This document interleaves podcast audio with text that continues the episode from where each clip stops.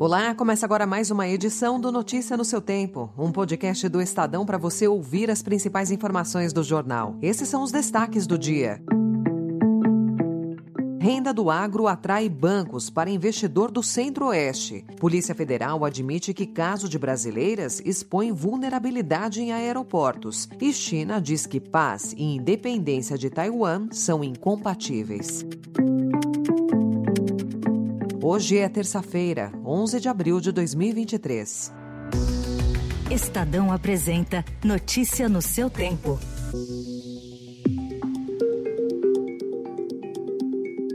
A renda em alta dos moradores do centro-oeste do país atrai as atenções do mundo financeiro e é alvo de disputa de empresas como a XP. Com a riqueza gerada pelo agronegócio, em 2022 a região alcançou o Sudeste na proporção de investidores em relação à população. 43% dizem aplicar em algum produto financeiro, uma alta de 10 pontos percentuais na comparação com o levantamento de 2021, de acordo com a Associação Brasileira das Entidades dos Mercados Financeiros e de Capitais. A massa de renda de Goiás, Mato Grosso, Mato Grosso do Sul e Distrito Federal chegou perto de 28 bilhões de reais em 2022, um crescimento de 26% em 10 anos. No mesmo período, a massa total do país subiu 17%.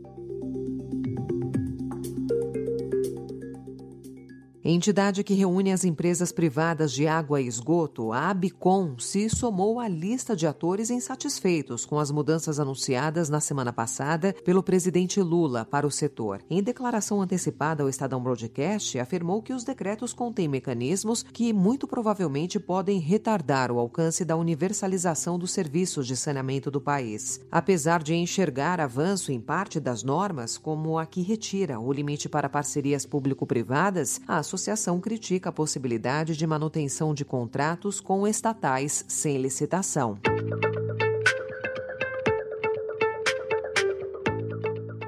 O ministro das Comunicações, Juscelino Filho, contratou com dinheiro público o Faz Tudo de fazendas de sua família localizadas no interior do Maranhão. O motorista Valdenor Alves Catarino passou quase uma década realizando serviços nas propriedades enquanto era pago pela Câmara dos Deputados. Em entrevista ao Estadão, o homem de 57 anos afirmou que foi contratado por Juscelino como assessor parlamentar, mas nunca trabalhou na função. O caso de Catarino se junta a outros revelados pelo Estadão, que indicam mau uso do dinheiro público por Juscelino. Procurado, o ministro não havia respondido aos questionamentos do Estadão até a noite de ontem. O secretário de Segurança Pública de São Paulo, Guilherme Derrite, afirmou que não tinha conhecimento sobre a atuação de efetivo e equipamento da Polícia Militar a serviço da Campseg, que é a empresa privada contratada para fazer a segurança da ferrovia da região do Porto de Santos. Segundo ele, o caso, revelado pelo Estadão, será apurado pela corporação. O secretário disse ainda que os policiais envolvidos estavam de folga e não foram cedidos com o aval do Estado. O dono da Campseg Campseg, Nelson Santini, foi policial da rota e trabalhou com Derrite no passado. O irmão dele, José Vicente Santini, é assessor especial do governo de São Paulo. Para a reportagem do Estadão, Nelson Santini alegou não existir relação entre seus vínculos políticos e a prestação de serviços de segurança.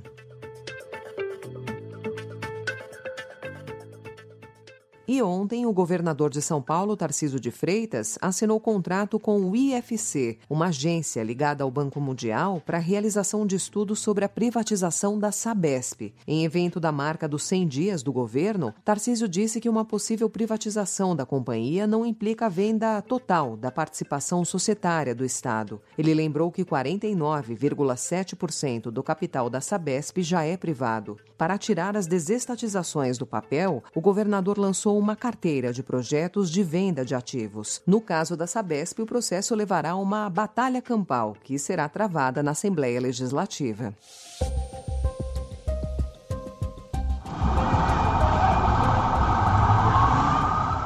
As invasões e saques em uma drogaria e um mercado na Avenida São João, no centro de São Paulo, na sexta-feira, fizeram lojas restringirem acessos e usarem grades. Com medo, cada estabelecimento busca a própria solução de segurança. Os arrastões ocorreram depois de uma ação de zeladoria da Prefeitura de São Paulo para remover lixo e desmontar as tendas usadas para o tráfico de drogas. As gestões do governador Tarcísio de Freitas e do prefeito Ricardo Nunes anunciaram planos para resolver o problema na Cracolândia.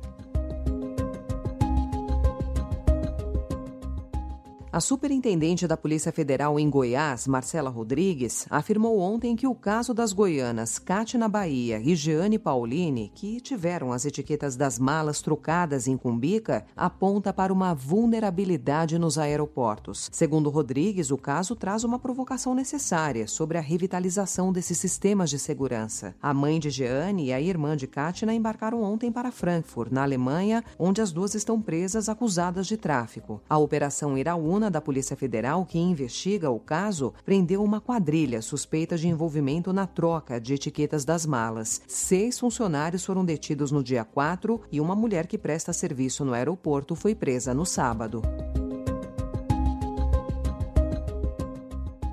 A China declarou ontem que completou com sucesso os três dias de manobras militares ao redor de Taiwan, uma operação que simulou ataques e um cerco aéreo da ilha. Ao final, Pequim alertou que a independência taiwanesa seria incompatível com a paz. O alerta da China é uma resposta ao encontro da presidente de Taiwan, Tsai Ing-wen, com o líder da Câmara dos Deputados dos Estados Unidos, Kevin McCarthy. Em resposta, o governo dos Estados Unidos enviou um destroyer com lança-mísseis para uma uma área em disputa no Mar do Sul da China.